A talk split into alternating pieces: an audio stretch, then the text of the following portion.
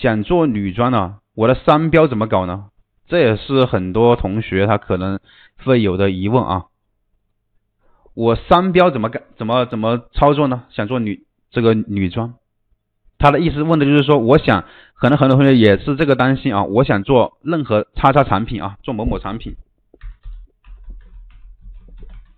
但是呢，我没有商标呀。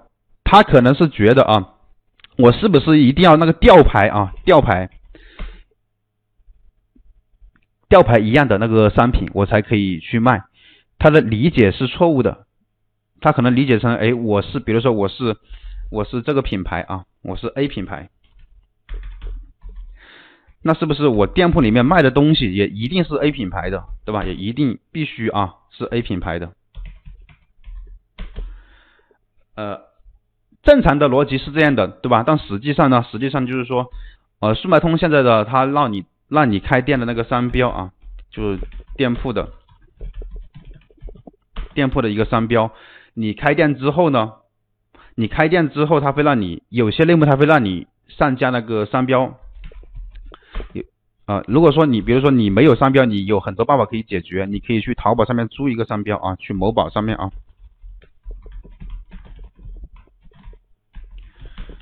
租一个啊商标，租一个呢也是百来块钱啊，也不是很贵啊，租一年可以租一年的时间。第二种方式呢，就是你去找那个呃。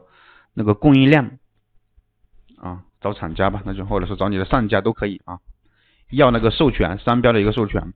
第三种方式呢，你自己注册啊，自己注册商标，这是关于商标的。那接下来我来解释上面我提的这个问题，对吧？是不是一定我认证的这个 A A 品牌，是不是我卖的时候我的这个衣服的吊牌上面一定是要有这个 A 品牌的这个吊牌呢？并不一定的，比如说你的。你入驻的时候，商标认证的是 A A 商标啊，你卖的商品呢，你可以是 B B 品牌的商品，也可以是 C 品牌的商品，但是呢，他们的商标你不能啊，就是不管是 B 还是 C 的商标，它的它的商标名称啊，就它的这个 logo 啊，你不能出现啊，出现在你的详情页，以及你的主图，以及你这个店铺的任何地方，你都不能出现人家的品牌名称。就是你要 PS 把它抹掉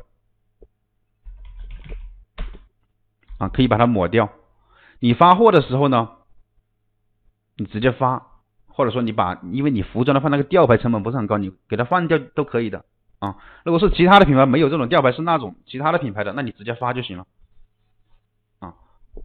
因为现在更多的你就可以这样去理解，世贸通这个商标这里呢，更多的是一种注册开店的。之前的一种形式啊，一种形式。